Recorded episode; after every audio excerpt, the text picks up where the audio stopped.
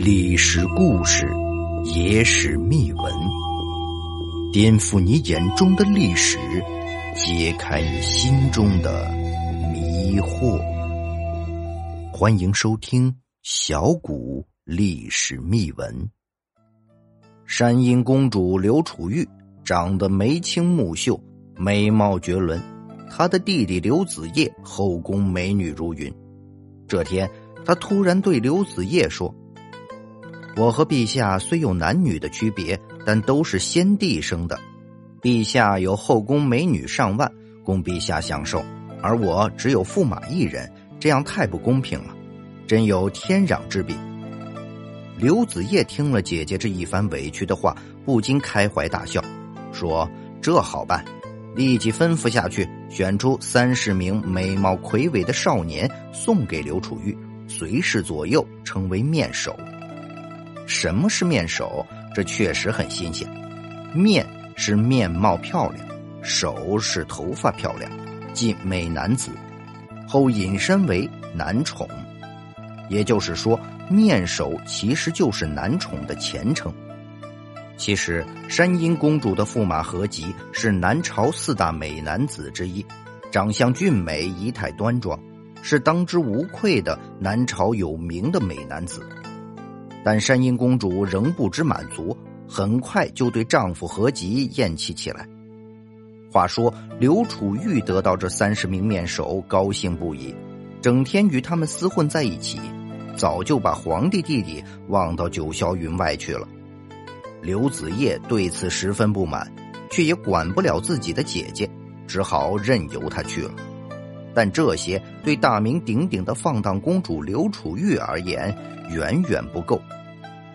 楚渊也是南朝四大美男子之一，尚书吏部侍郎、骠骑将军楚战之的儿子，长相俊美潇洒，举止风度翩翩。不管是什么场合，只要楚渊一出现，就是众人视线的焦点。史书记载，每次退朝时，朝廷百官和那些外国使节都要伸着脖子目送他远去，一副百看不厌的样子。直到他越走越远，看不见影了，众人才心满意足的去了。山阴公主听说后，就对楚渊产生了浓厚的兴趣，兴奋不已，居然舔着脸皮向皇帝弟弟刘子业请求：“好弟弟。”我对大臣楚渊倾慕已久，能不能让他陪我十天十夜？刘子业一听，自己荒淫倒罢了，自己的姐姐有过之而无不及呀。刘子业本就是历史上有名的荒淫皇帝，面对姐姐的无理要求，他一道圣旨发出，命楚嫣随身陪伴山阴公主十天十夜，任公主指使，不得违抗。楚渊接到圣旨，也是一脸的懵。这到底啥意思呀？按说，楚渊娶的是刘楚玉祖父宋文帝刘义隆的女儿南郡县公主，夫妻两人感情深厚。论辈分，楚渊可是山阴公主刘楚玉的姑父，但圣旨不可违，楚渊只得来到公主府上。刘楚玉将他拖进闺房，他这才恍然大悟，赶紧躲到墙角，整身而立。楚渊是个正人君子，任凭公主打扮的花枝招展，在他面前逞娇献媚，百般挑逗，使尽招数，就是无动于衷，面不改色。接下来的十天都是如此，但也无可奈何，只好把楚渊放了回去。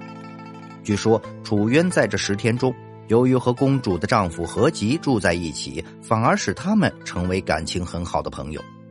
山阴公主刘楚玉。南北朝时期，南朝宋公主，宋孝武帝刘俊的长女，宋前废帝刘子业同母之姐，因长相貌美，被称为皇族第一美人。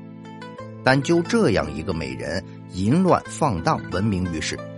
山阴公主从小深得父亲宠爱，父亲特选南朝有才华、富有的美男子何吉给她当驸马。其弟刘子业继位后。改封她为会稽大长公主，经常与她同乘一辇，野史称她与弟弟乱伦。宋前废帝刘子业更是刷爆后世人的三观。刘子业登基后，因为父母心生怨恨，赐死七岁弟弟刘子鸾，挖了父母的坟，还给父亲刘俊的景宁陵倾倒粪便，并亲临现场肆意辱骂。不仅如此，还与亲姐姐山阴公主大肆淫乱，还骗自己的亲姑姑新蔡公主入宫，把她长期据为己有，并杀了姑父何迈一家。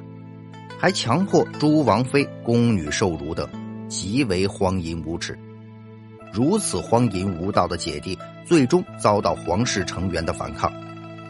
公元四六五年十一月，刘楚玉叔父湘东王刘裕依靠刘子业的亲信受计，杀死了十七岁的小皇帝刘子业。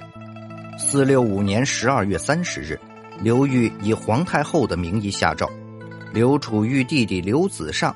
鱼丸凶恶到极点，行为天理不容。刘楚玉淫乱放纵，和禽兽没什么两样，将刘楚玉和刘子尚赐死家中。当然，他的三十名面首也同样负了黄泉。刘子业被杀时十七岁，即位不到一年，荒淫极致即灭亡。